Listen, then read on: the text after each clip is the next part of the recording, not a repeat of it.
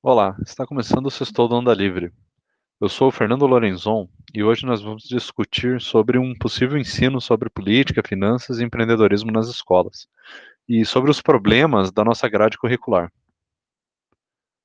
Então tá, então a gente vai falar sobre ensino de temas é, não tão tradicionais nas escolas, aí como finanças, política, empreendedorismo, que a gente sempre ouve falar, geralmente vindo de um liberal, de alguém aí que até muitas vezes não está tão ligado na área da educação, a gente vê o pessoal palpitando e hoje a gente vai tentar abordar um pouco esse tema. Então, queria começar com o Cauê.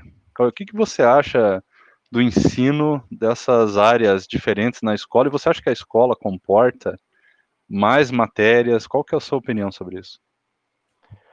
É, eu acho, Fernando, boa tarde, Fernando, boa tarde, Daniel. Eu acho é, bem legal, bem interessante a ideia.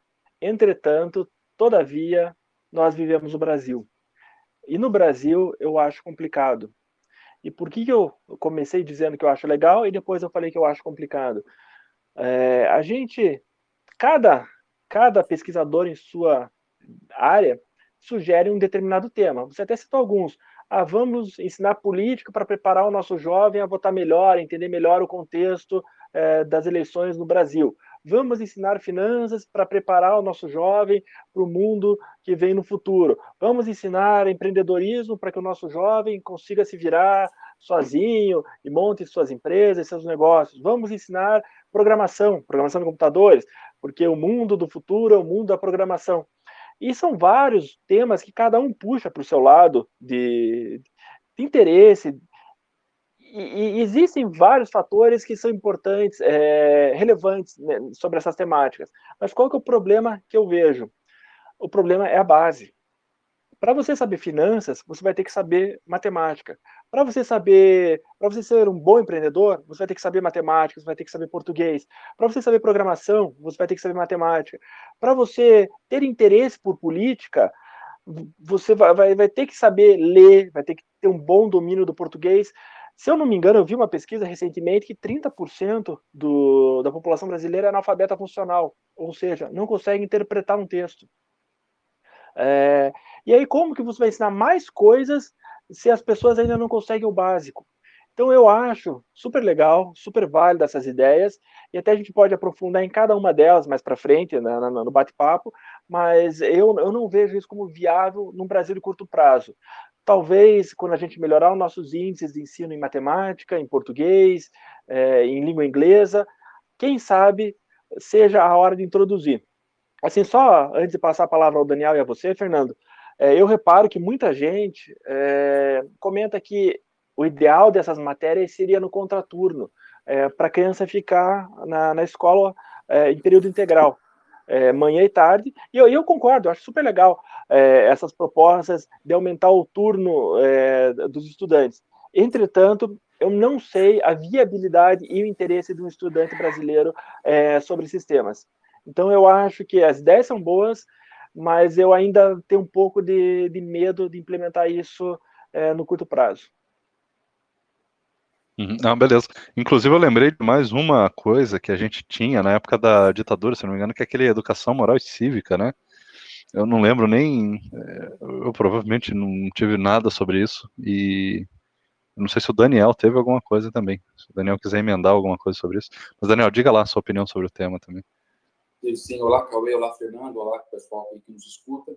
É, eu, nasci em 1970, então toda a minha formação de informação básica, informação do ensino médico, do ensino médio, foi numa base curricular do, do, do regime militar.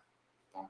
Então, nessas, nessas matérias você tinha primeiro educação moral e cívica e no ensino médio você tinha o, outra matéria que chamava o SPB. O SPB é a Organização Social e Política Brasileira. É, o Cavê também falou, além de, dessa, dessas questões mais de sociologia, de política, e essas matérias, na verdade, elas vieram, elas foram colocadas, a, a Moraes Cívica na década de 40, e a USPB em 1963, até antes do regime militar ser, ser introduzido, for, elas vieram em substituição a matérias antigas que eram dadas de sociologia e de filosofia. Então, é basicamente uma continuidade com uma nova roupagem.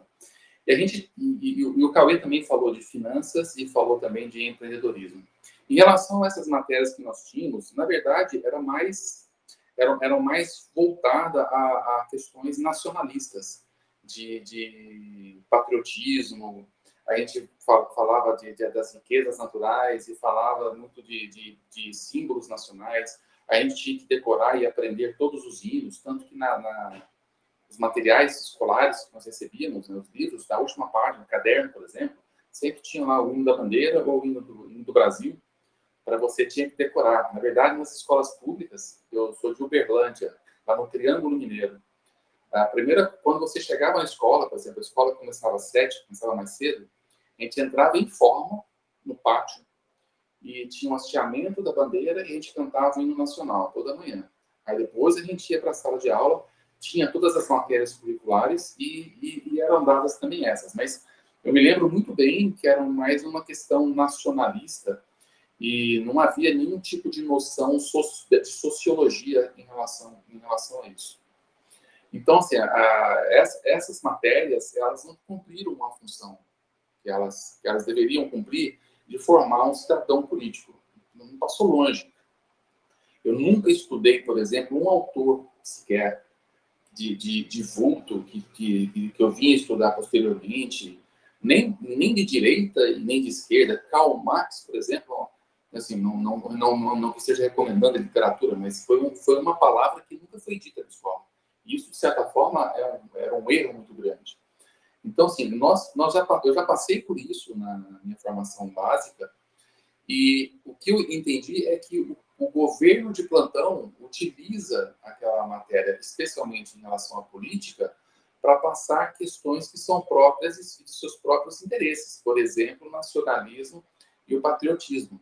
Tanto que, fim do o período do regime militar, e a esquerda, é, através através do, do, do, especialmente depois que entrou a social-democracia do, do, FHC, especialmente depois do PT, o que eles tendem a fazer é para tirar o vínculo daquele regime militar, é, é, diminuir os símbolos nacionais, o símbolo da bandeira, o hino nacional, que vira uma, uma coisa muito ligada ao regime militar. Tanto que Bolsonaro, quando ele quer se eleger, ele resgata esses mesmos símbolos que eram exaltados através da educação moral e cívica nas escolas que é a bandeira nacional os, e os hinos nacionais.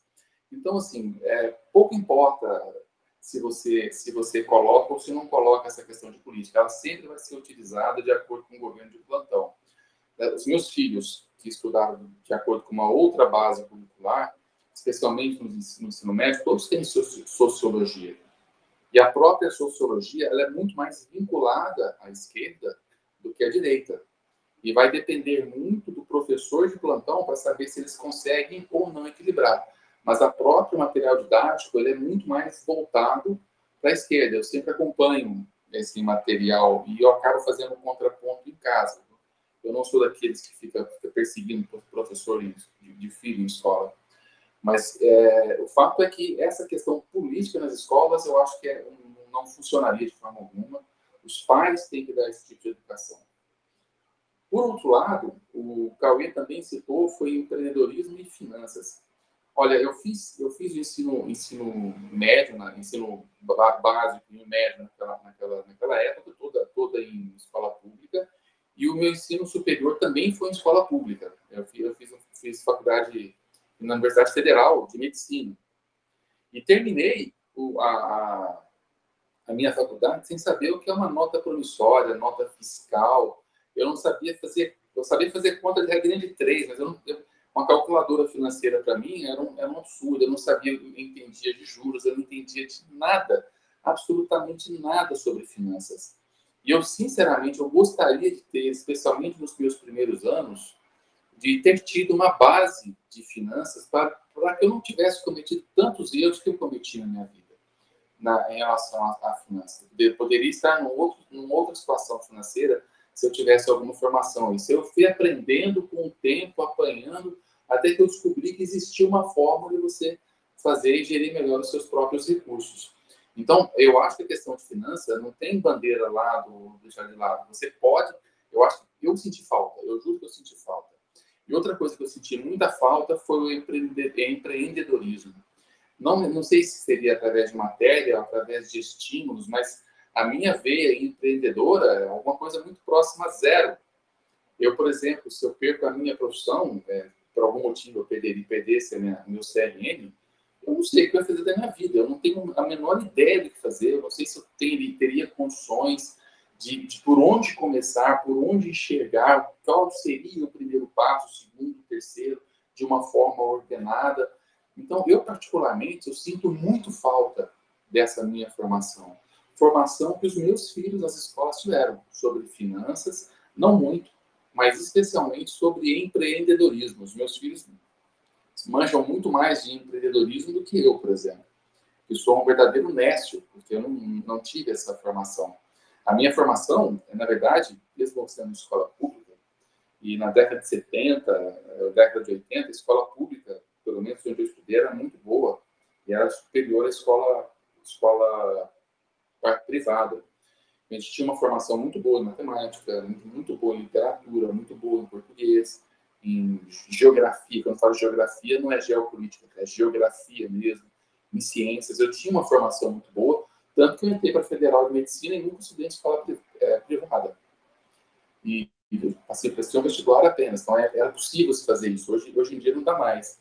Então, a minha formação, ela foi muito boa, mas eu senti falta de mesclar algumas matérias do dia a dia e que te fizessem é, trabalhar e gerir seus recursos e até mesmo enxergar um pouquinho melhor a vida como, como, ela, como ela realmente é. Como, quando você começa a trabalhar, você ganha, questão de impostos, né? Gente, eu não fazia ideia de imposto.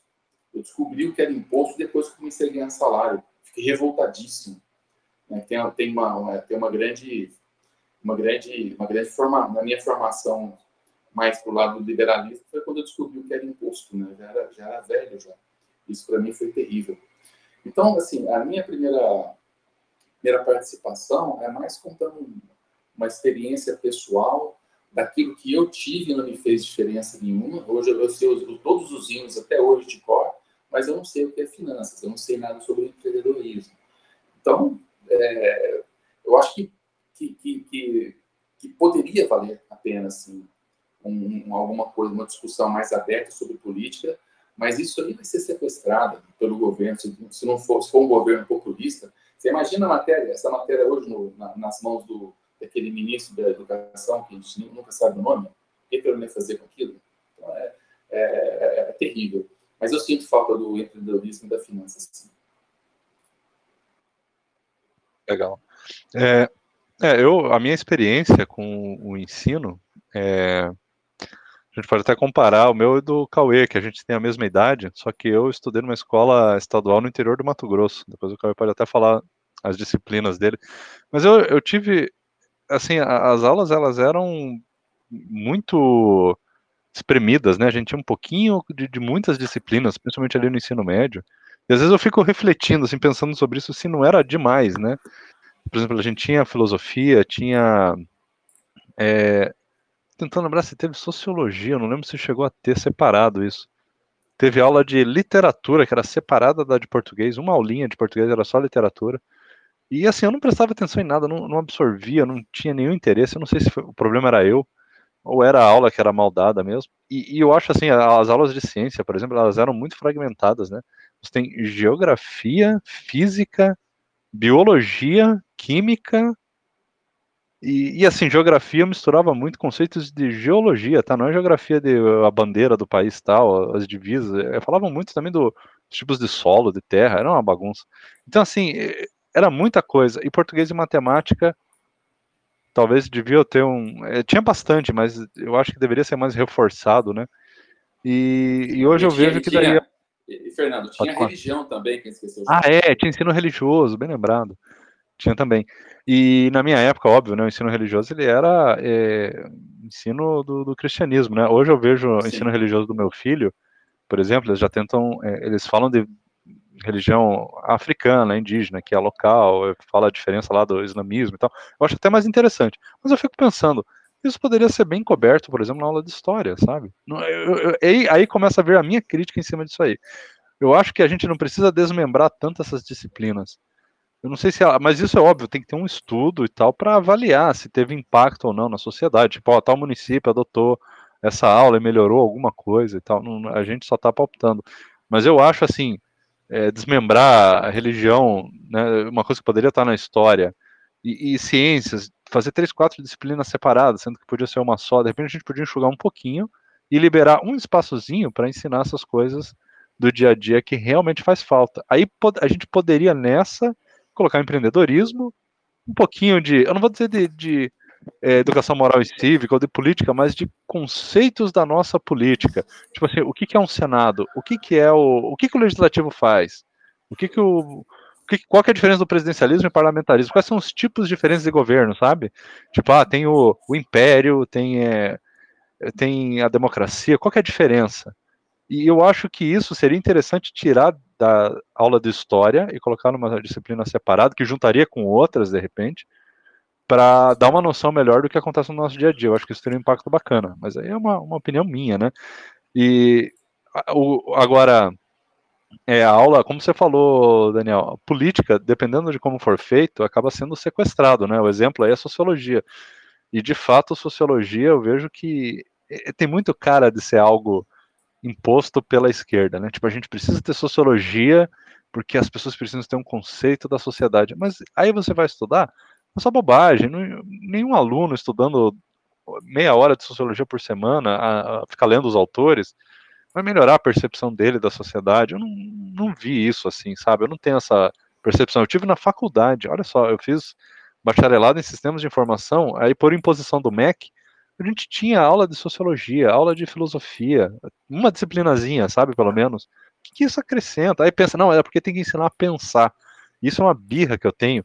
Por que, que meia hora de filosofia por semana vai ensinar a pensar, mas você estudar história ou estudar matemática não vai ensinar a pensar? Por que, que ensinar a pensar tem que ser através da filosofia? Você está querendo me dizer o quê? Que o, um, um grande gênio humanista ou qualquer gênio, qualquer coisa da humanidade, ele obrigatoriamente estudou muito filosofia? Eu duvido. Tem gente que eu acho que nunca estudou nada. Então é legal o conceito. Né? Igual você falou do Marx. É legal saber quem é, quem são essas pessoas. É claro. De novo, de novo coloca dentro da disciplina da história, não sei. Eu, eu, mas é tudo isso é uma é uma, uma especulação nossa, até por causa da de um fato que eu acho realmente que é um dos maiores problemas que a gente tem, é que a gente estuda muito pouco, né? Eu acho que é um dos países aí, se a gente pegar uma lista aí, eu sempre vejo essa lista, mas eu não sei se são com países desenvolvidos comparando com o nosso, mas a, a gente é um dos que fica, a criança fica menos tempo na escola, estudando por dia. São o quê? Três horas e meia, quatro horas, né? E o normal, tipo, eu não sei, nos Estados Unidos eu acho que são seis, a média, quer dizer, já, você já consegue colocar mais disciplina. Então, é, eu acho que a primeira coisa, antes da gente pensar em qual disciplina tem que entrar ou não entrar, é a gente começar a trabalhar melhor um sistema de ensino que tenha umas duas horinhas a mais. Aí. Ficar dividindo entre manhã, tarde e ter muitas turmas e tal, não sei se vai ser o caminho, a gente estudar só três horas, quatro horas. Eu acho que o ideal talvez é partir para seis, com mais, de repente, uma, é, duas, dois intervalos, né? E poder trabalhar melhor esses temas. Não sei o que vocês acham disso. É, é, eu e o Fernando, a gente tem a mesma idade, inclusive, a gente é separado por uma semana só. Ele é do dia 7 de agosto, eu sou do dia 14 de agosto. É, eu, Fernando, eu sou de uma.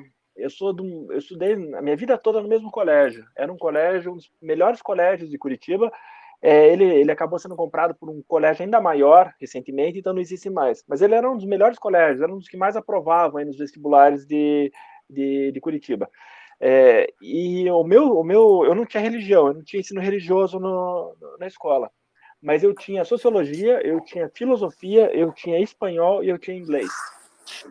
É, cara, filosofia e sociologia era um inferno as professoras, eu me lembro até hoje, isso aí, eu estou falando desde quinta série, já tinha filosofia, sociologia, tudo isso.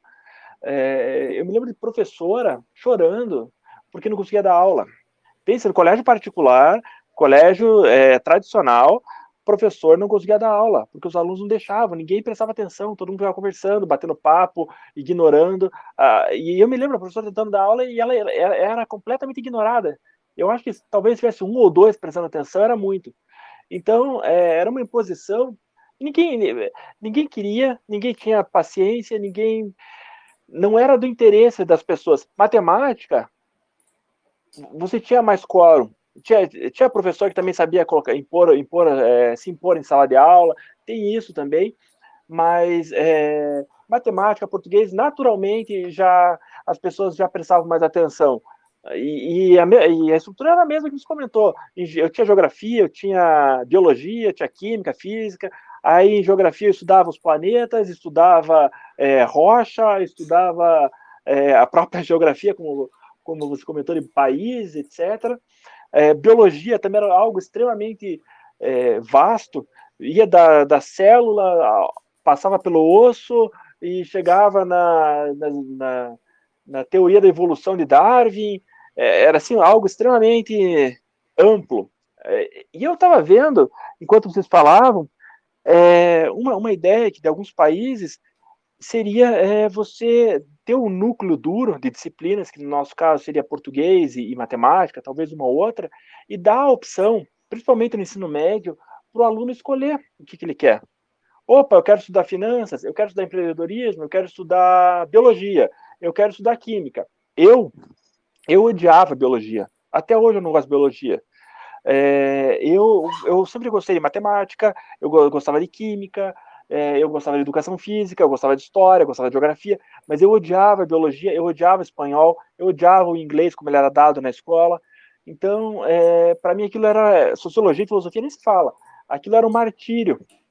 E se eu pudesse ter escolhido por outras áreas, talvez programação, é, que não existia no meu tempo, é, assim, já, já existia em nível, não como hoje, mas já existia, a gente tinha até alguma aula de robótica uma vez por mês e tal, mas se eu pudesse ter tido a opção de escolher outras, outras, outras coisas, eu, eu acho que teria sido muito melhor para mim.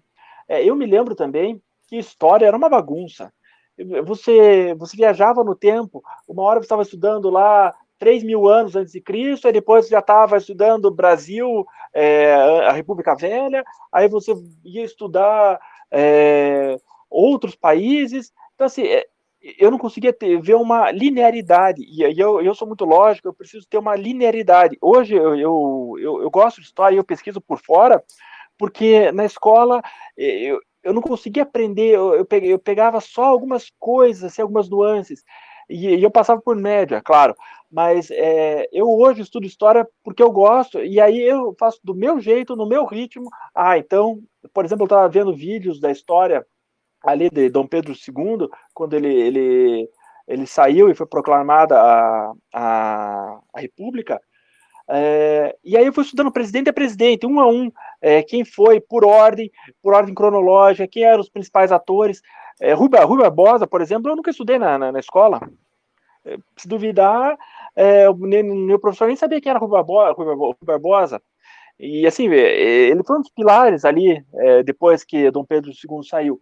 Então, eu, eu, eu acho muito complicado a forma como é hoje. E você comentando, Fernando, até estou procurando aqui, depois até eu acho o número até anotado, de, do tempo que, que é, de aula em outros países e o tempo de aula no Brasil. No Brasil, assim, é muito menor. Se não me engano, acho que é 4 horas e meia, enquanto nos outros é 6 horas e meia de média. Mas eu vou procurar aqui o, o valor e aí eu já, já informo na sequência aqui para vocês. Mas, é, de uma forma resumida, é isso, Fernando. Eu acho que a gente podia separar por matérias. Já que. Ah, lembrei que eu queria comentar. Eu, a primeira matéria, eu fui professor por oito anos. A primeira matéria que eu lecionei na, eh, no ensino superior era para o quinto período, ou seja, segundo ano e meio, era matéria de empreendedorismo e plano de negócios era um curso de gestão.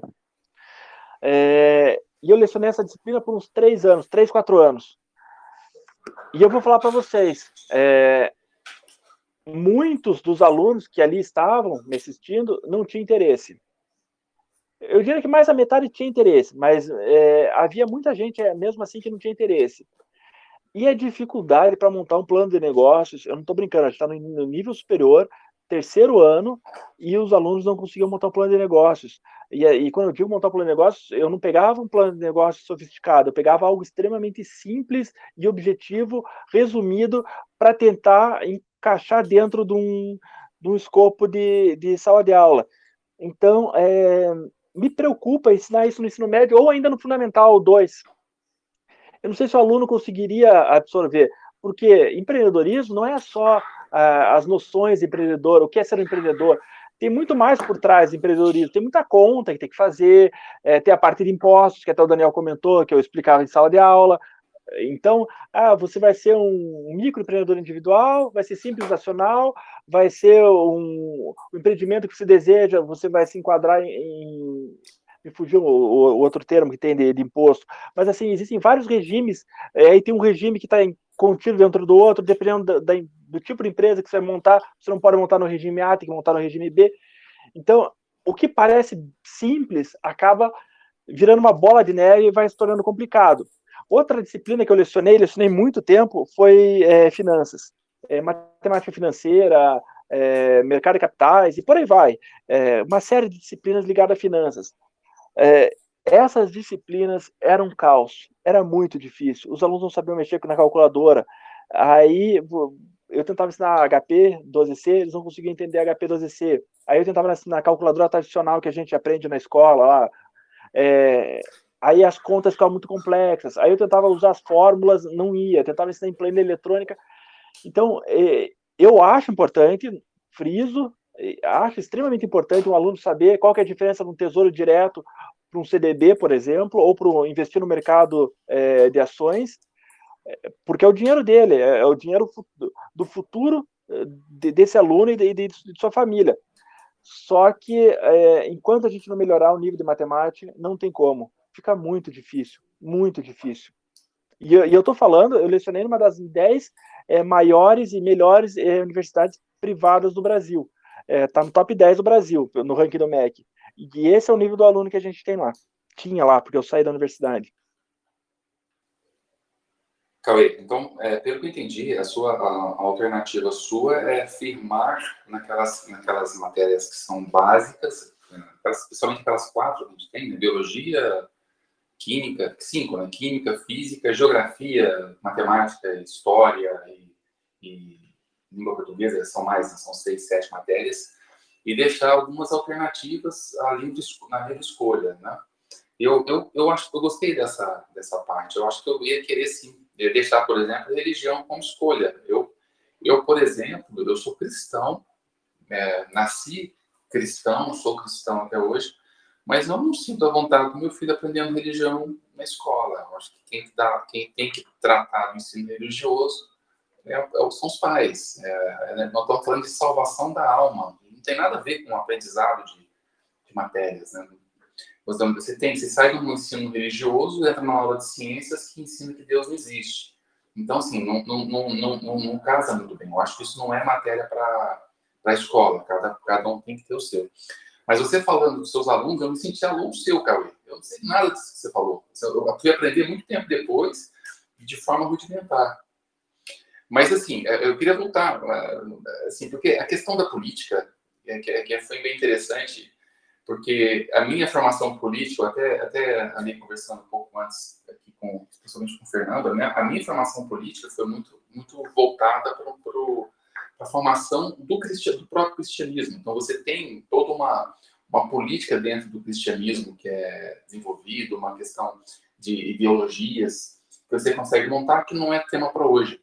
Mas, independente da matéria que você tenha, por exemplo, vai depender muito do professor que você tem. Existem professores que são marcantes. Por exemplo, eu, eu em 1984, eu estava na sétima, oitava série, acho que é hoje é o oitavo, nono ano. E foi bem na época da. 84, né? Foi bem na época das diretas já, na, na emenda Dante de Oliveira. Eu tinha um professor de, de geografia que ele era muito politizado. E ele adorou aquele tema e a gente falava sobre as diretas já, a necessidade da participação popular, você ter direito de escolher os seus próprios. Então, aquilo para mim era uma formação política muito, muito importante. A gente tinha, a gente, a gente fazia manifestações, a gente também ia para a rua lá, aquele grupinho de gente lá com fazia cartaz pedindo diretas já, só mesmo para treinar a participação, que é, que é importante, né? E é até interessante, porque é, aquilo me despertou algum interesse pela política, pela participação. No ano seguinte, nós tivemos a, o fim do regime militar com, com, com, a, com a eleição indireta, já que não deu certo a campanha das diretas já do Tancredo Neves, tendo como, como José Sarney vice.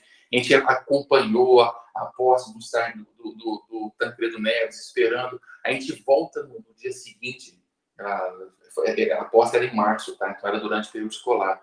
A gente volta no dia seguinte à discussão que o Tancredo não assumiu e que assumiu foi o Sarney, quais são as repercussões.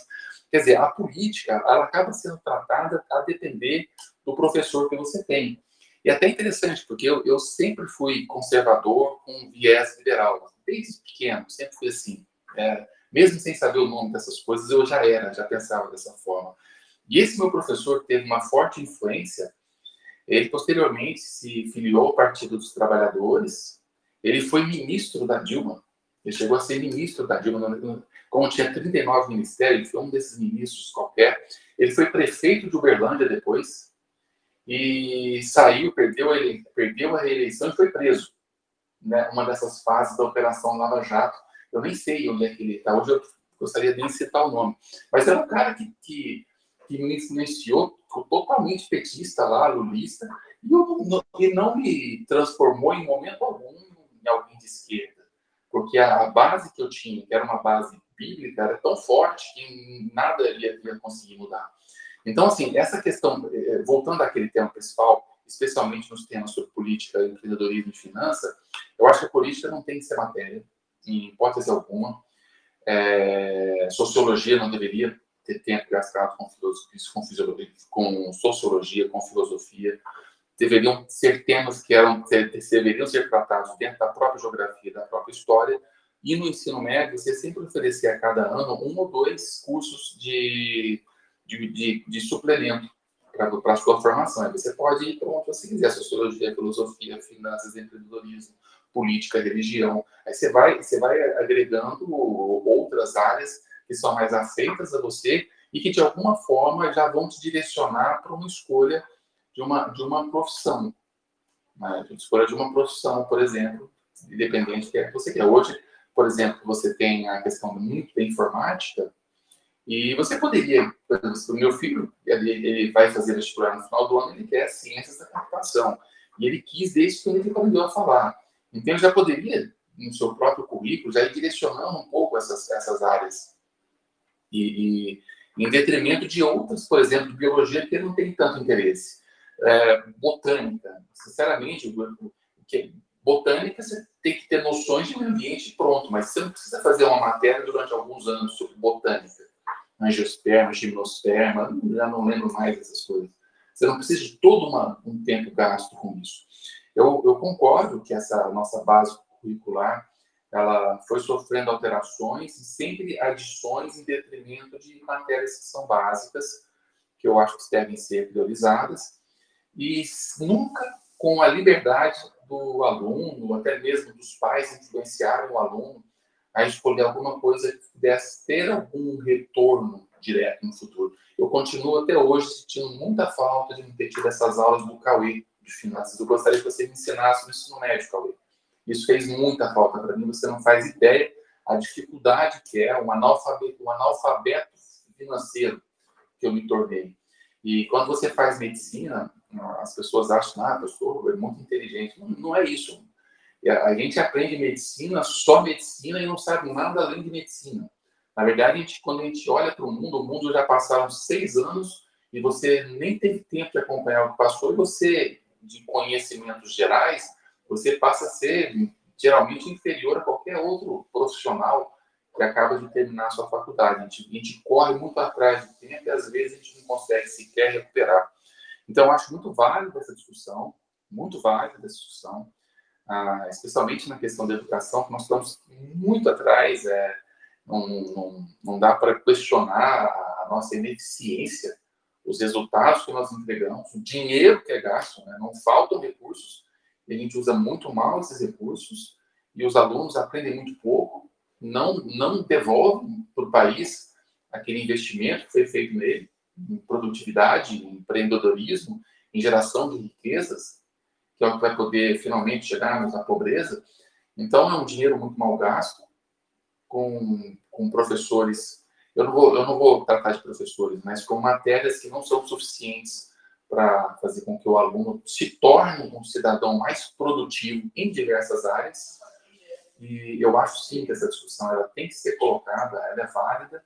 E infelizmente nós passamos mais um governo sem que a educação sequer viesse a ser discutida. A única discussão nessa educação foi tentar acabar com uma doutrinação escolar que, sinceramente, tá, tá, eu já coloco em dúvida se ela realmente existiu da forma como o olavismo, o bolso-olavismo havia pregado. Beleza. Deixa eu até fazer uma, é, um comentário aqui. Na verdade, isso que a gente está discutindo, algumas coisas foi até proposto pelo, é, pela reforma do ensino médio, né, que foi feita lá no governo Temer. Aí eu até estava dando uma olhada aqui e parece que teria essa ideia de você ter aí no, no futuro as disciplinas obrigatórias para o ensino médio e um conjunto de disciplinas opcionais que o aluno poderia escolher. Eu não sei exatamente como funcionaria ainda. Se ele ia escolher, tipo assim, uns pacotes de disciplina ou seria individual. Mas eu estava lendo aqui que português, matemática e inglês seriam obrigatórios, o que para mim é excelente. E tinham colocado como opcional é, as disciplinas de física, educação física, arte, sociologia e filosofia. Aí parece que a, decisão foi revertida, provavelmente por causa da depressão de, dos professores e tal. Eu, sinceramente, acho educação física, olha, uma grande bobagem. Meu filho tem educação física na, na aula e, assim, é uma aula perdida, perdida. Inclusive, está sem professor por um tempo. E quando tem professor, o professor manda jogar xadrez.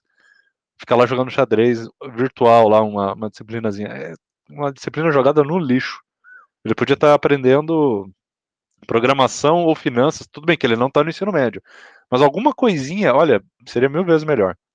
Ele, ele já está até tendo noções boas de inglês por causa de, de usar tablet, por exemplo, de jogar online alguns joguinhos, ele, ele consegue se comunicar em inglês com os jogadores. Eu já vi ele falando em inglês, bem rudimentar, mas ele consegue. Imagina a aula reforçando isso, né? E ele consegue é, mexer bem com, com o celular, com o computador e tal, ele já tem uma noçãozinha básica de algumas coisas que poderia ser relacionada a desenvolvimento de, de software, programação, sabe? Por causa do. Alguns jogos têm é, uns aplicativos de você criar o mapinha do jogo e tal. Então, é, é, o Minecraft, por exemplo, é um jogo que tem isso. Olha, seria mil vezes mais produtivo do que essa, essa, essa bobajada toda, né? A parte de política, então, nem se fala. É realmente isso. Seria sequestrado pelo, pelo professor, por qualquer um aí, é, quanto menos tiver, melhor. O Fernando, a gente tinha conversado, Fernando, agora há pouco, e eu fui dar uma olhada. No Brasil é 4 horas e meia o tempo médio que um aluno fica na escola. É, em países da OCDE é de 6 a 7 horas. E nos Estados Unidos são 7 horas que um aluno fica na escola. E eu estava dando uma olhada também nos Estados Unidos.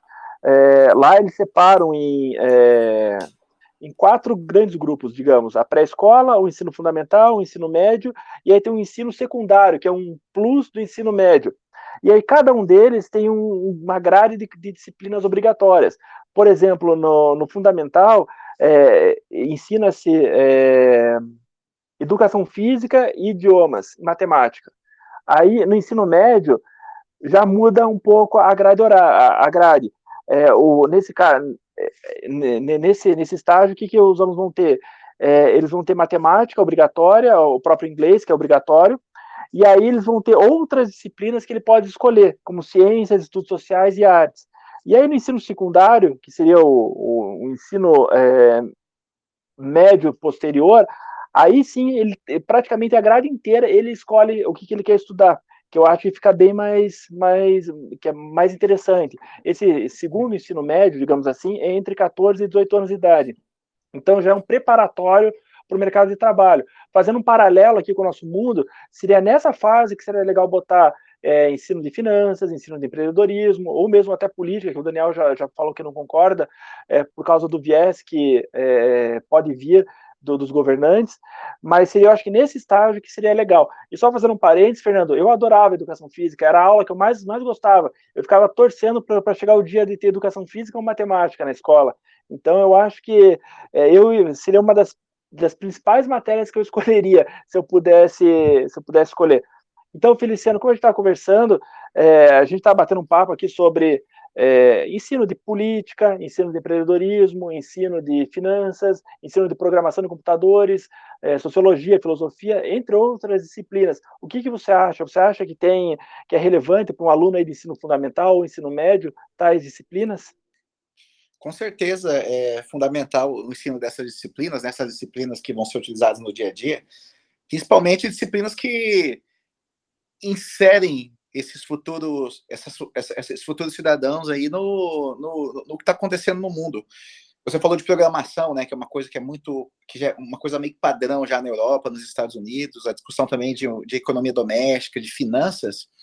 Mas o que me preocupa, assim, nessa, nesse período que eu tive experiência fazendo programas de cultura empreendedora, é que às vezes falta um conhecimento mais hard, assim, uma coisa mais dura. Vou pegar um exemplo, assim, dois exemplos. O primeiro exemplo é o de finanças. A gente fala muito de ensino de finanças nas escolas de ensino médio, nas escolas também de ensino básico, mas tem vários estudos, tem um estudo que eu gosto muito, eu acho muito legal lá que foi feito em São Paulo, que mostra que o problema não é o desconhecimento de conceitos básicos de finanças, né? Que é de juros, de poupar, de entender essa troca intertemporal.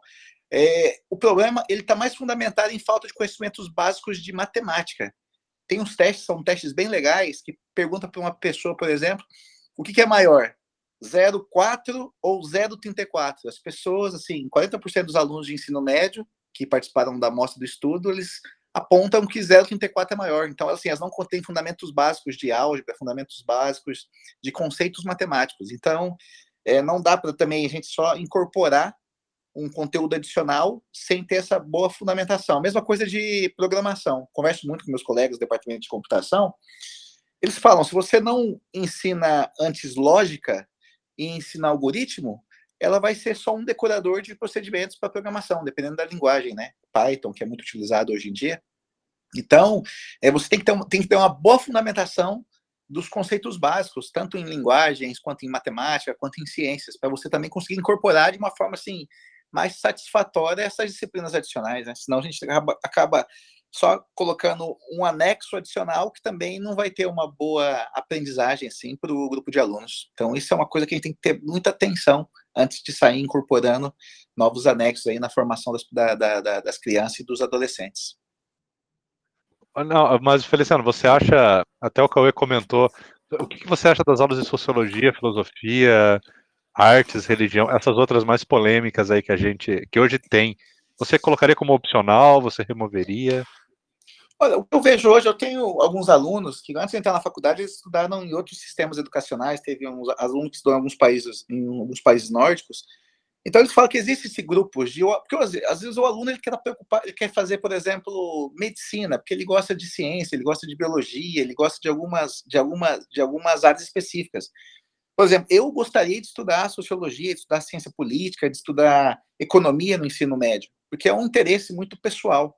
Eu acho que se você dá a opção para o ensino médio dessas disciplinas, eu acho interessante, mas novamente, né? É, isso, a implementação é muito diferente da intenção.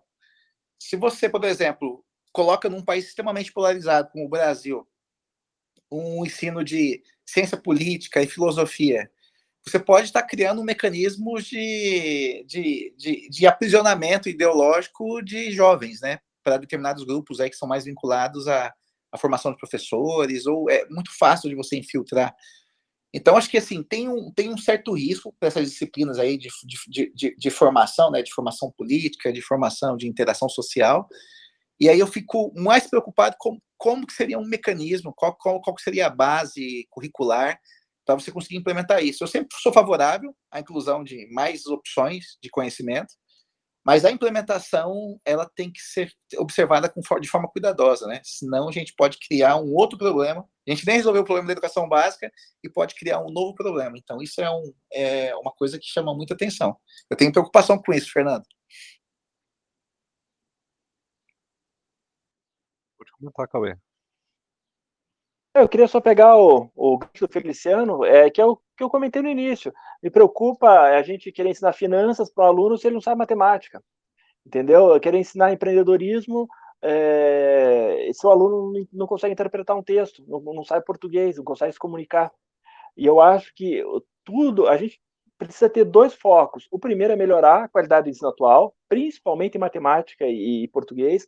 A gente precisa melhorar consideravelmente. E o segundo e aí seria ampliando a carga horária da, das crianças nas escolas é, para seis, sete horas, oito horas, quatro, é, cinco horas, não sei. mas precisaria ampliar e aí sim você poder é, dar a opção da criança, ou principalmente do adolescente ali no ensino médio, escolher alguns temas pelos quais ele tem mais interesse. Eu acho que melhoraria substancialmente é, o nível da, das pessoas formadas é, pela, escola. A gente teria cidadãos muito bem mais, é, muito mais bem formados. É, eu acho que seguindo nessa linha. Até, Cauê, esse, esse, você falou que é importante essa formação básica. Eu gosto de dar alguns exemplos. Por exemplo, que no Brasil a gente vê o surgimento de algumas de algumas pessoas atuando em algumas áreas que elas não têm conhecimento mínimo, mínimo da área. Né? É muito comum encontrar agora alunos assim recém-formados ou alunos que estão no meio da graduação querendo ser trader, né? O cara quer aplicar no mercado financeiro, às vezes ele, se expõe demais, às vezes ele acaba se endividando e ele não tem conhecimentos básicos, tanto da disciplina de finanças, ele não sabe como que é um valor presente líquido, o que, que é um, um, um, um valor presente descontado, o que, que é uma taxa de juros, como que ela se forma, e ele já quer ir para o mercado sem ter essa, essa, fundamentação. Mas também não adianta nada eu ensinar a pessoa a calcular VPL se ela não sabe, sabe álgebra. Eu estava falando que eu trabalhei há uns anos com programas de cultura empreendedora. Quando a gente fazia programas de criação de startups, geralmente você precisa lá de três de três perfis, né? Um perfil de uma pessoa que é uma pessoa criativa, uma pessoa voltada para a área de design, um perfil de uma pessoa que é uma pessoa da área de negócios e você precisava de gente de desenvolvimento, que é programação, né? Que é ciência dura, né? É saber é programar, trabalhar com hardware, trabalhar com eletrônica. E o que acontecia nos programas geralmente? Você tem às vezes muita gente criativa, muita gente da área de negócios, mas você não tem gente dessa área mais dura, de ciências mesmo, de engenharia, de, de, de matemática, de estatística aplicada. Então, eu vejo que tem ainda uma carência muito forte. Se a gente ver os dados lá do PISA, você vai ver que o Brasil ele tem uma carência muito forte em ciências e matemática, além de, de literatura. E sem essa, essa, essa formação sólida, de formação básica, a gente só vai estar tá empurrando o problema mais para frente. Então, é, é, tudo, tudo que eu conheço assim, um pouco dos estudos mostra que a taxa de retorno de investimento em, em, em base curricular, se você dá fundamentos mais sólidos, você, você avança muito mais facilmente depois para conteúdos complementares. Eu, como economista, assim, professor de economia, eu não consigo imaginar um aluno hoje, um economista, saindo da faculdade, que vai trabalhar com Big Data, vai trabalhar com análise de dados, se ele não tem uma boa fundamentação de álgebra. É quase que impossível, ou se ele não conhece lógica para ele trabalhar com programação. Então, eu sou sempre favorável a conteúdos complementares. Eu acho que tem também, tem além de conteúdo complementar, essa interação entre os conteúdos, né? Sai daquelas caixinhas que a gente aprende na nossa formação acadêmica, né? Que você só estuda uma área, você não consegue ver as interfaces com outras áreas. Mas o problema ainda eu percebo que é na formação de conteúdos básicos a gente acaba jogando um problema para frente, que vai acabar chegando na faculdade. E se a gente não olhar lá para trás, a gente acho que vai só estar tá empurrando o problema para frente cada vez mais, sem resolver ele.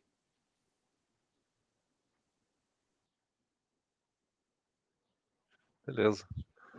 É... Fernando, desculpa interromper, Pode... é que eu, eu achei aqui um, um, artigo bem completo que ele explica exatamente quais são as, as, as aulas é, no, no modelo americano. E eu achei bem legal, achei que valia a pena compartilhar. Me dá dois minutinhos que eu vou compartilhar aqui, tá? É, no ensino fundamental 1, que é do primeiro ao quinto ano, no nosso, equivalente ao nosso primeiro ao quinto ano, o que é obrigatório? Inglês, gramática, soletração e vocabulário. Matemática, estudos sociais, ciências, educação física, arte e leitura. É, e aí vale lembrar que alguns distritos escolares podem adicionar outras disciplinas. Aí no middle e high school, que seria o nosso ensino fundamental 2 e o nosso ensino médio, aí o que é obrigatório? É língua inglesa, que inclui literatura, humanismo, composição, expressão oral, redação, gramática e compreensão oral. Eu não sei se a gente tem tudo isso no nosso modelo hoje sobre o português. Aí matemática, é álgebra, geometria, pré-cálculo, olha só, pré-cálculo lá em, em, no ensino fundamental 2 e no ensino médio. E estatística. Hoje no Brasil, Pré-cálculo e estatística é só no ensino superior. Aí ciências inclui biologia, química e física, estudos sociais inclui história, geografia e economia. Economia também hoje no nosso modelo é só no ensino superior e também educação física obrigatória. Aí o que, que eles têm de optativa? Nesse, nesses dois é, estágios, você já pode ter disciplina é, optativa. Eles têm informática, atletismo, carreira técnica, arte, é, línguas estrangeiras, que pode ser espanhol, francês, chinês, alemão, italiano, árabe, japonês e latim, e tem o programa de Forças Armadas para quem quiser seguir carreira militar. E aí, na segunda educação superior, é, é na, na, segunda, é, no segundo ensino médio deles, aí é, praticamente tudo é, é, é optativo. Ele escolhe qual matéria ele quer. Então, assim, é bem legal, é bem diferente do nosso modelo.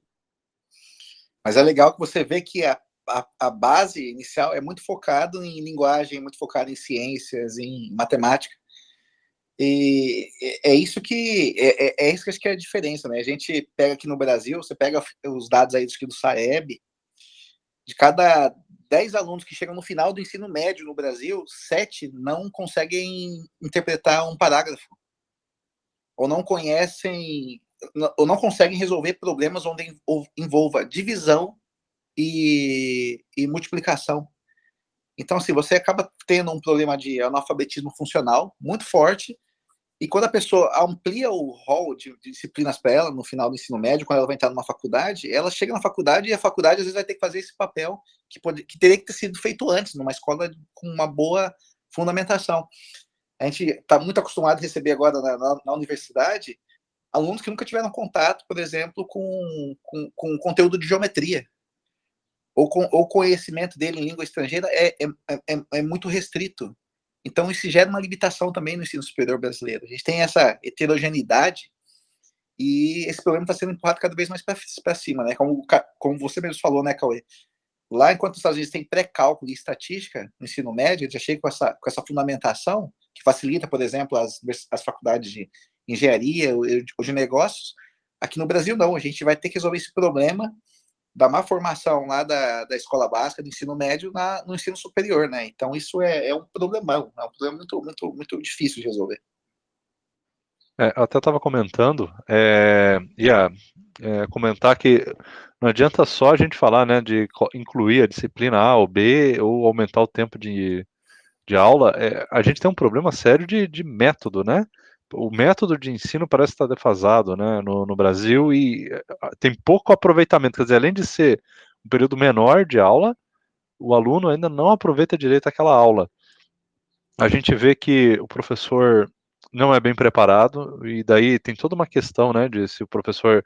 Não sei se tem que ter um treinamento melhor, ou se tem que se qualificar mais, ou a escola tem que dar mais incentivos, talvez, eh, não sei, algum bônus, alguma coisa para quem se sai melhor. Você vê que não tem a cultura é, nas casas, né, é, das, de, do, dos pais dos alunos, de continuar a estudar em casa. Isso é um problema que eu vejo assim, que acontece muito. O aluno, ele, a única oportunidade que ele tem de ler alguma coisa, de aprender alguma coisa, é na escola. Em casa, ele não está aprendendo nada, ele está vendo TV e, sei lá, está vendo vídeo, ouvindo música, não está fazendo nada. E, e eu não quero dizer assim que os pais têm que obrigar os alunos a, a ler, a estudar um monte dentro de casa, mas eh, dá alguns estímulos, né? Diferentes, alguma coisa assim. E, e os pais, é, no geral, e eu me incluo nisso também, é, às vezes a gente é pego meio despreparado também nisso, né? A gente não sabe o que tem que fazer, né? Geralmente a gente tenta assim, incentivar os filhos a, a ler algum livro, alguma coisa, a gente compra alguma coisinha, um livro diferente, alguma coisa que o, a criança gosta, né? Um tema que ele gosta. Ah, a criança gosta lá de, não sei, de um desenho, de um alguma brincadeira, alguma coisa, você compra um livrinho sobre aquilo, vai ensinando, vai comprando algumas outras coisas relacionadas à educação. Mas eu vejo que é, isso são pouquíssimas pessoas que fazem. Na maioria dos casos, os pais não se preocupam com o filho. Ele joga a responsabilidade inteiramente na escola. Vocês concordam que isso é, é um problema que a gente tem? Concordo, Fernando. É, mas isso é, é, é, mais difícil de resolver, porque não depende de governo, depende da vontade individual dos pais de resolver isso. Ah, uma recomendação que, que eu recebi lá atrás, que, que eu li bastante, que quando você, vira pai, você acaba lendo um pouco, você é experiente, né? É, você tem que dar o exemplo em casa para estudo, o estudo. Por exemplo, a gente, eu sempre, eu sempre gostei de ler, tá? E, e, a gente começou a montar uma biblioteca, essa, deixar essa biblioteca bem visível, para que fizesse parte diária da visão dos filhos. Eles veem na biblioteca E a gente sempre, quando ia ler algum livro, a gente tinha que ler no local de, de, de acesso, para que os filhos vissem os pais lendo alguma coisa. E convidar o filho para ler alguma coisa junto com ele. É, vamos ler tal livro, por exemplo, é, os meus filhos, um nasceu em 98, o outro nasceu em 2004 e, a outra em 2008. Então elas pegaram naquela infância muito da, daquele livro do Harry Potter. Então eu comprei a série Harry Potter e comecei a ler também e comentar, poxa, o que, que você achou de tal e, e começava a estimular. E eu, isso, isso deu muito certo lá em casa, sabe? O pessoal gosta muito de ler. E quando você começa a ler, você a leitura, qualquer livro, tá? Não precisa ser um livro sobre algo, pode ser só uma literatura despretensiosa como Harry Potter. Você abre a necessidade, a, a vontade de ler coisas novas, às vezes mudar de uma literatura por, um, por, um, por questões conceituais. Né? E, e, isso se expandiu lá em casa. Você começou a aprender coisas que não, não, não se dava na matéria. Na, né, nas escolas, por exemplo, um filho meu começou a gostar muito de geografia em determinado momento. Hoje ele faz economia, nada a ver, mas ele queria aprender sobre geografia, então a gente começava a comprar livros sobre geografia para ele aprender, para expandir aquele lado, para saber, de repente, daria em alguma coisa, poderia mostrar uma, uma, uma vocação, uma, um dom, uma facilidade que pudesse orientar profissionalmente. Então, isso é algo que tem que ser natural em casa, tá? É, os pais têm que deixar os filhos li livres dar acesso a oportunidades, mas especialmente dar o exemplo. Se, o pai, se os pais chegam em casa e vão direto para o jornal, para a cozinha e para a televisão, os filhos durante o dia vão fazer a mesma coisa, vão esperar ficar a comida ficar pronta. No tempo que não tiver comida, vai estar fazendo. Hoje, geralmente hoje é no YouTube ou videogame, alguma coisa assim. E por mais que tenha uma, hoje igual o Fernando falou mais cedo, né, os meus filhos têm fluência em inglês e nunca fizeram um, nunca entraram numa sala de aula de cursinho de inglês. Eles têm completa fluência no inglês. Isso aí é, é por conta da, do celular, do, do, tablet, do computador e acesso a uma série de, de, de questões de, de, que basicamente é o inglês mesmo. Então eles têm eles têm essa facilidade. Mas o fato é que, que eu queria, queria deixar mesmo é o exemplo que os pais têm que dar se você quiser expandir um pouco a educação de seus próprios filhos. Só complementando o que o Daniel vem ressaltar, acho que é extremamente importante né, essa participação dos pais. Tem os estudos que mostram muito aqui a, a importância da presença dos pais e da participação, principalmente participação da mãe também. Tem vários estudos assim randomizados que mostram a importância da mãe que acompanha, acompanha a criança, acompanha a performance, acompanha as tarefas, que é uma ferramenta também que auxilia na melhora dos indicadores educacionais e, Fernando, você disse, né, questão de infraestrutura, eu estava até olhando os dados lá do INEP, as escolas brasileiras em geral, principalmente as escolas públicas, elas não, elas não têm uma infraestrutura adequada também para ensino. Acaba cumprindo, vira. Os professores têm que cumprir aquele currículo que é passado pela secretaria municipal ou estadual. Mas só para dar uns números assim, né? É, três, uma de cada três escolas no Brasil não tem acesso à internet, que hoje é a principal fonte de informação para qualquer coisa. Você imagina, né, que 30% dessas escolas não têm nem acesso à informação básica, não têm acesso à, à rede, a sistemas que não estão nem conectadas. E eu estava olhando o número agora, o último número acho que de 2019, é, 40% das, das escolas públicas brasileiras elas não têm biblioteca. Eu lembro que eu estudei numa escola pública lá, isso vai fazer já um bom tempinho, eu lembro que não tinha biblioteca. A biblioteca não era acessível para alunos, quantidade de livros. Então, se você quisesse ter um material adicional, você não tinha naquela escola.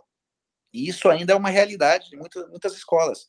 Então, esse papel que o Daniel falou, do incentivo à leitura, de conhecimentos adicionais, de outros mecanismos, esse, ele se, se torna ainda mais fundamental quando você quer a, a, a, estrutura escolar no Brasil ela não está estruturada para atender plenamente né, o que a legislação ou que seria o ideal para a formação dos alunos. Né? Então, é, é extremamente importante a, a, participação dos pais nesse processo de formação e não terceirizar né? para a escola e terceirizar isso para o Estado.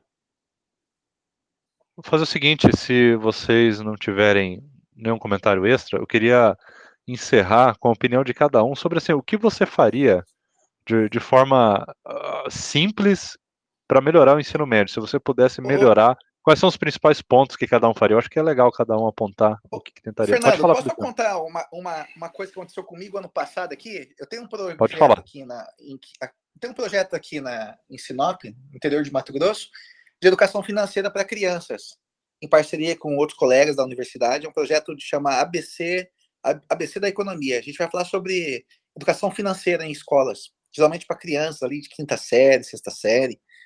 É, e, e, é um, um, projeto bem legal, mas tem um, um caso que mostra o, o, retrato das escolas públicas, né? No Brasil, em geral. Eu fui visitar uma escola aqui num, num bairro de periferia, a gente foi fazer uma palestra lá para uma turma de quinta série, e na saída é, tinha uma criança lá sentada num banco, e ela estava com um livro, olhando um livro, assim, de forma bem rápida, né? Olhando o livro, a criança devia ter a idade para estar, acho que no terceiro, na terceira série, do, do, do ensino básico. E aí a minha colega que estava junto, ela foi perguntar para a criança assim, né? Olha, o que você está lendo? O que você está lendo? Aí a menina falou assim, não, não sei ler, eu só estou lendo as figuras.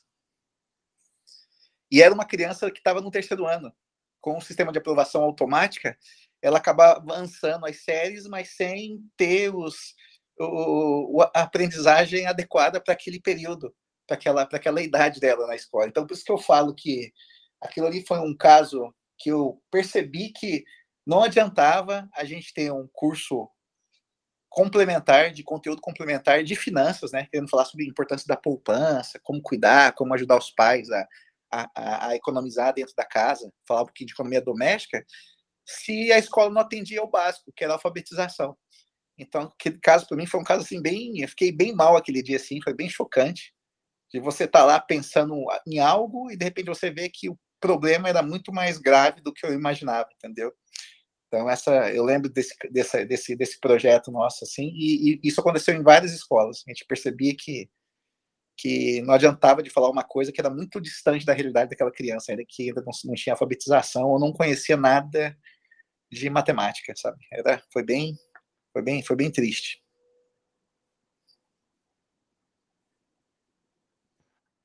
Pois é. Então, é, o que, que, vocês acham de encerrar cada um falando o, que, que você melhoraria, assim, quais são os pontos mais importantes? Não tudo, não vai falar, eu faria isso, isso, isso e todas as coisas. Não, o que, que vocês acham que daria para atacar por primeiro, assim? Eu queria a opinião de cada um. Pode começar então, Cauê. É, eu eu é, diminuiria a quantidade de matérias de ensino básico e fundamental 1 ali, fundamental 2, não sei como é que é aqui no Brasil, é, como é que é os nomes hoje, porque mudou bastante os nomes, mas é, eu deixaria foco matemática, português, é, uma língua estrangeira e talvez ali geografia, história, algo bem objetivo e direto. E aí no ensino médio eu daria é, a opção de, de outras matérias além das, das obrigatórias. Deixaria, diminuiria as matérias obrigatórias para português e matemática, possivelmente, deixaria mais, mais rígida é, o ensino nessas duas matérias e aí eh, deixaria optativa as outras matérias é, a, a, gosto do, do aluno e dos pais do aluno. Beleza. Daniel. Eu não faria nada muito diferente, não. Era, era a redução das matérias, concentração nas matérias básicas, com foco especialmente em língua portuguesa e matemática, é, ocupando grande parte do tempo, é, uma expansão desses períodos, e deixando algumas matérias optativas na, especialmente no ensino médio. Já no ensino fundamental, o ensino fundamental 1, você tem que manter aquelas. Tem matérias que as pessoas não gostam, por exemplo, educação artística, que é extremamente importante para a pessoa é, expandir um pouco a mente, é criar habilidades manuais. Então, você, trabalhar muito com, de acordo com a idade de cada um, não dá para simplesmente para sair limando educação física, educação artística, mas você, consegue concentrar e no ensino fundamental 2 a mesma coisa, só que você já, eu acho que a educação artística, por exemplo, não, não caberia mais, música, não sei se tem, caberia mais, e deixar aquelas matérias optativas. É, muitas escolas particulares, eu sou de São Paulo, aqui em São Paulo, meus filhos sempre teve matéria optativa, é, especialmente no ensino no ensino médio. Então, é, deveria ser sim, tá? Eliminar todas as formas e deixar como opção. Eu queria, ia querer que meu filho fizesse finança e empreendedorismo. Tá? Ensino religioso, educação artística, educação física, eu resolveria em casa. Sabe, eu prefiro resolver em casa. E deixar as, as poucas horas que, médias que ele passa na escola com foco naquilo que vai realmente fazer diferença e que eu, como pai, não consigo substituir em casa. Você, eu, acompanho, eu acompanho também o Cauê, o Daniel, acho que tem que dar um foco naquilo que é, que é base, né, que é fundamento, linguagens, matemáticas, ciências, eu acho que isso, se a gente tivesse uma boa fundamentação em ciência, a gente não estava tendo essas discussões hoje, no meio de uma pandemia, como a gente está tendo nesses últimos, últimos 15 meses, eu acho que isso é, seria um dos focos.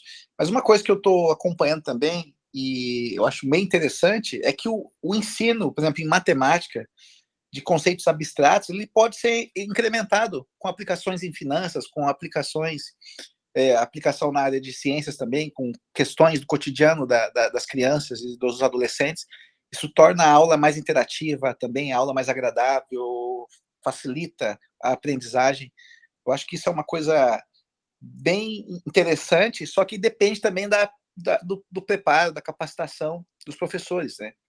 Então, eu, eu, eu sou professor já há quase duas décadas e uma coisa que me ajudou muito nos últimos seis, sete anos foi um curso de formação que eu até fui fazer em São Paulo, aí, numa universidade bem famosa em São Paulo, que eu fui aprender técnica, técnicas de aprendizagem, técnicas de avaliação, técnicas de interação entre disciplinas, técnicas de contextualização de conteúdo. Porque você pode ensinar o conteúdo, uma matemática que pode ficar extremamente maçante, fazer aquele conteúdo ser interativo, aquele conteúdo estar tá no cotidiano daquela, da, da, daquele adolescente, daquela criança, e isso também pode ser um avanço e também tem um custo muito baixo, né? Um custo de capacitação docente. Eu acho que também iria por essa linha para tentar aliviar. E quanto mais opções depois no ensino médio, eu acho que seria o ideal, mas dentro desses pacotes, né? De, de, de da, do estudante poder escolher aquilo que mais lhe interessa profissionalmente ou que ele tenha uma, um, um maior interesse pessoal também.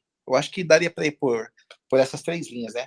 Foco no básico, é, interação e melhoria da capacitação dos docentes, e o terceiro ponto é ampliar as opções de conhecimento. Só um detalhe, eu queria fazer que tivesse também no ensino médio a opção do, de iniciação científica. Senti muita falta na faculdade quando entrei e os brasileiros são muito ruins com isso. Com ciência, né, Daniel? Ciência. É. Iniciação científica, é, exatamente. É, método, método científico, científico, né? É método científico. Exatamente. Nos, é, eu fui aprender isso também só na faculdade, eu não tinha nem ideia de saber que, se eu, por exemplo, a gente discutia hoje política sobre fake news, se as pessoas soubessem que era um, um como checar através do método científico se uma informação ah. é verdadeira ou falsa, uma hipótese, a gente não teria esse problema com fake news hoje, com teorias conspiratórias o tempo todo.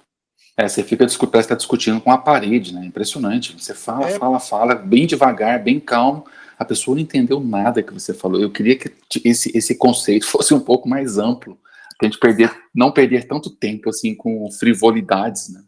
É, o que, que é uma inferência, né? O que, que é, por exemplo, essa discussão que a gente teve sobre vacinas, né? Uma pessoa que sabe o que é um teste randomizado, sabe o que é um, um experimento, sabe o que é uma teoria, uma hipótese, essas discussões não existiriam. Mas como não, boa parte da, das pessoas, elas, elas não têm esse, esse, esse contato, acho que elas nunca tiveram contato né, com esse tipo de, de discussão, de técnica, aí as discussões infrutíferas acabam virando uma praga, né? Que a gente não consegue lidar.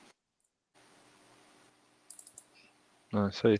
Eu, a, a, minha opinião é o seguinte, é, bom, óbvio, eu concordo com vocês, mas eu, eu não sei porquê, eu, eu acho que uma das coisas que mais ajudaria é, é mais ou menos o que o Feliciano falou sobre a capacitação dos professores. Parece que, no geral, os professores são bem fracos. Eu acho que, que isso geraria um impacto maior do que a gente mexer na, nas disciplinas. Você pode mexer nas disciplinas, mas se o professor continua fraco, é, não, não vai passar né, a, a, mensagem ali. E o tempo também, o tempo de aula. Eu adotaria esse sistema de seis horas e, de repente, até algumas escolas é, trabalhar com um sistema integral mesmo, de oito ou dez horas, para liberar os pais, para quem precisa, né, para de repente trabalhar. Porque isso ajuda bastante, tira até um pouco dessa pressão, né, de dos pais às vezes não conseguirem trabalhar e tudo mais, porque eu preciso levar o filho na escola, acaba gerando bastante dificuldade. Eu tentaria ir nesse, nessa direção também, eu acho que é bastante importante. Mas você tocou num ponto bem complicado, né, Fernando? Porque assim, é, como você atrair é, bons quadros para a carreira docente? Se, a, se, o principal contratante no Brasil é o governo, para as escolas de ensino básico, ensino médio, ensino fundamental, e os salários não são nada atrativos, a carreira não é atrativa. Ah, não, então, é, acaba... teria que ter uma reforma nas carreiras, né? É, fazer um sistema de. É, não, então, tem que ter um sistema diferente de carreira e tal, de, de professor. Sim, é, todo um sistema que eu não vou saber explicar, obviamente, mas é, eu já vi muita é gente nas. Uhum. Eu já vi nas. em várias. É, em várias campanhas políticas, em vários debates, é, o pessoal tocando nisso. Ó, a gente vai trabalhar, inclusive virou uma palavra daí bastante odiada, que é a tal da meritocracia, né? Eu via, ó, por exemplo, se eu não me engano, o Aécio Neves, eu não lembro se foi ele, no debate presidencial de 2014, ele falava isso. A gente vai fazer um sistema baseado na meritocracia, ou seja, o melhor professor, aquele que desempenha melhor, ou de alguma forma haja um filtro que os melhores recebem salários maiores, ou que tenha um sistema de cursos extras de, de qualificação e aqueles que conseguirem concluir, tem alguma bonificação, enfim, eu não sei qual era a ideia. E, e, é engraçado como isso virou uma, um palavrão, né? Você fala em meritocracia, fala em qualquer coisa, os professores ficam malucos, eles querem é, é, é nivelar por baixo, assim, é não, não, vocês aí, professor, você, Feliciano Cauê, mas é, uhum. vocês sabem que tem gente que quer comodidade, né? Não quer evoluir, não quer melhorar, eles só querem o, o dinheirinho deles caindo e, e, acabou, eles não querem prestar o serviço deles corretamente. Então, é, muitas dessas tentativas, pelo que eu vejo, assim, que eu lembro nos debates e tal sobre política, foram derrubados por, por, por ser algo impopular. Os professores não querem sei lá, competição, não querem ter que se esforçar mais. É uma pena, mas isso tem que ser de alguma forma trabalhado. Não, não vai dar para ser sempre assim, né? Eu tinha uma pergunta para fazer para vocês, não sei se vocês discutiram isso. Como vocês imaginariam um curso de política nas escolas? Para mim é fácil. Eu, eu imaginaria fora das escolas. Eu não acho que tem que ter política nas escolas.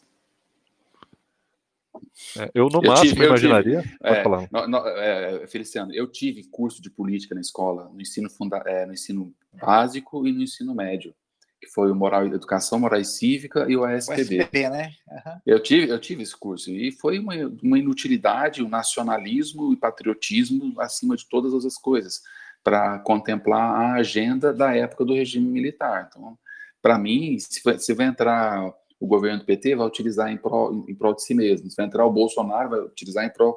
Então, eu acho que a política na escola não deveria haver. Você deve tra tratar de política dentro das matérias que já existem, história e geografia. Ah, perfeito. Perfeito. Porque eu lembro que quando eu me graduei em economia, tem uma, uma, uma disciplina lá que é História do Pensamento Econômico. Essa disciplina, a gente fala assim pelo nome, né? História do pensamento econômico, você acha que você vai estudar como foi a evolução do pensamento, da teoria econômica ao longo da, dos séculos. E o que acontece no Brasil é que você vê três ou quatro autores de uma determinada corrente, que a gente chama de clássicos, né? Que é Smith, Ricardo e Marques, e parece que parece que morre ali. Então, você abranger de forma bem eclética, sem estar viesado, eu acho bem complicado. Não sei como fazer isso. Eu acho que o, o, risco maior mesmo é o que você falou, né, Daniel? Essa disciplina acabar sendo capturada pelo governo do momento e virar uma máquina de. Uma máquina acaba virando uma máquina de propaganda, né? E de mobilização. Exatamente, eu concordo. É, eu cheguei a comentar, no máximo que eu faria é ter uma disciplina, mas eu não sei se vale a pena, tá? Mas ter, a não ser que fosse uma pode ser dado isso de repente dentro da aula de história, uma matéria específica no final do ano, alguma coisa assim, para tentar explicar, Feliciano, só é, o que que é, o que faz cada, como eu posso dizer, cada instituição do Estado, sabe? Alguma coisa muito simples assim, tipo assim, é, para que que serve o Senado, para que que serve a Câmara dos Deputados, qual é a diferença de um vereador, um prefeito, o que, que cada um faz, tem uma noçãozinha bem básica, não seria uma disciplina que ocuparia muito espaço. E de repente ela não precisaria ser uma disciplina separada, com um professor separado. Podia ser, de repente, dentro, reformular a aula de, pode ser história, não sei, e, e, tentar encaixar isso daí, cara, porque ninguém sabe, vamos combinar. Os alunos saem da, da escola e tal, eles não sabem o que, que faz um, um prefeito, não sabem o que faz um vereador, não sabem o que faz um deputado, mas já tem que sair votando. Mas eles não sabem o que cada um faz. Então, ó, tinha que, de alguma forma, trabalhar isso aí, essa deficiência. Eu não sei como. Então tá bom. Pessoal, queria agradecer então. Queria agradecer a participação de todos vocês aí, Feliciano, Cauê, Daniel. Então a gente se vê aí no próximo episódio.